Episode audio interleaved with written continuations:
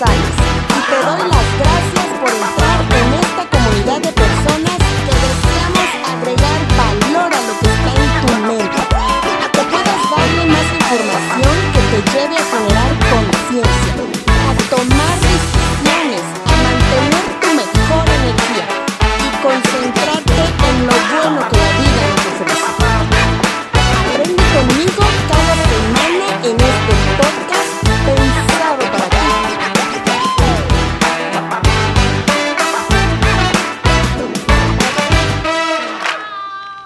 Amigos que me escuchan en este podcast. Estoy muy contenta de estar con ustedes nuevamente en las diferentes plataformas.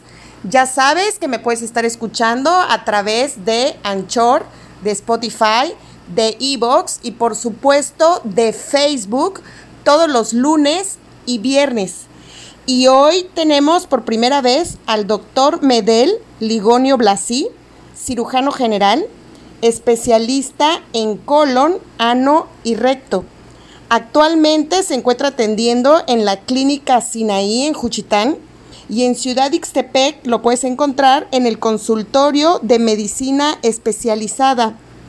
Pues le damos las gracias al doctor, la verdad, por estar hoy dando un poquito de su tiempo y nos viene a platicar de por qué debemos poner atención a una sensación de dolor o sangrado al defecar y más aún si el dolor es crónico, poner muchísima atención.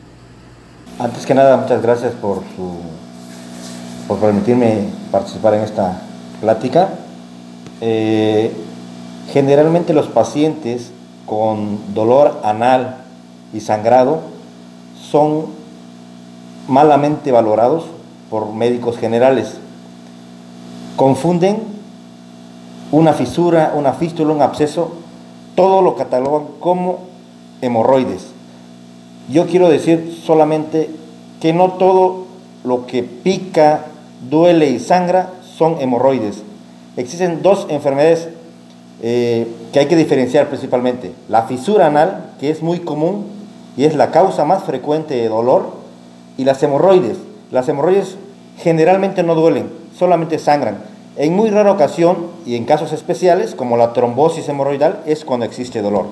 De ahí la importancia de saber diferenciar entre ambas enfermedades. Muchísimas gracias por darnos esta información.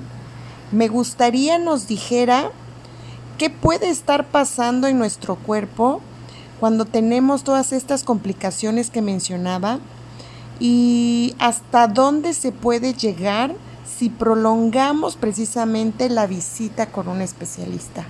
Más que prolongar, eh, las enfermedades, tanto la fisura anal como las hemorroides, que son eventos eh, muy comunes, pues no pasa nada.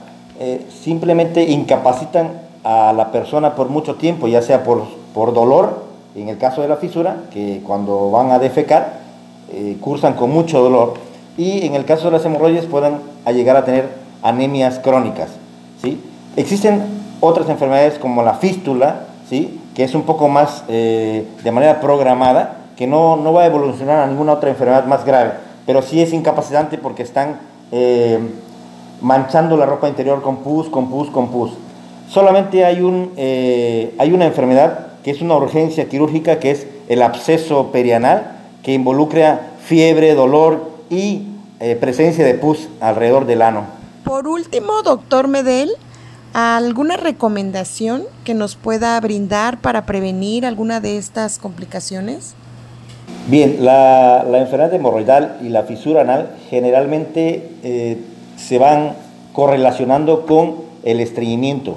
Se recomienda aumentar la ingesta de líquidos, aumentar la cantidad de fibra eh, de, natural y con esto lograr una evacuación más suave, más, eh, más ligera y que no provoque un traumatismo directo en el canal anal y no provoque una fisura y no desgaste esos, esos paquetes hemorroidales y puedan llegar a presentar sangrado. Eh, los abscesos y, la fístula es, es, inherente, son padecimientos que a cualquier persona puede, puede, eh, se le puede presentar. Gracias, doctor. Por toda esta información que nos está dando ahorita y que les puede estar ayudando a todas las personas que lo puedan estar escuchando. Y pues cualquier complicación o cualquier duda que tengan, pues no duden en hacernos llegar sus comentarios.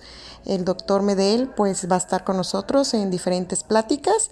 Y pues de antemano, doctor, gracias por todo, por su tiempo, por su espacio, por sus conocimientos. Espero les haya servido.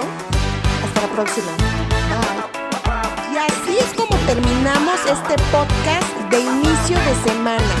Y a mí solamente me queda agradecerte que nos hayas escuchado y pues te deseo que arranques este lunes con toda tu energía y además que permanezca durante toda tu semana.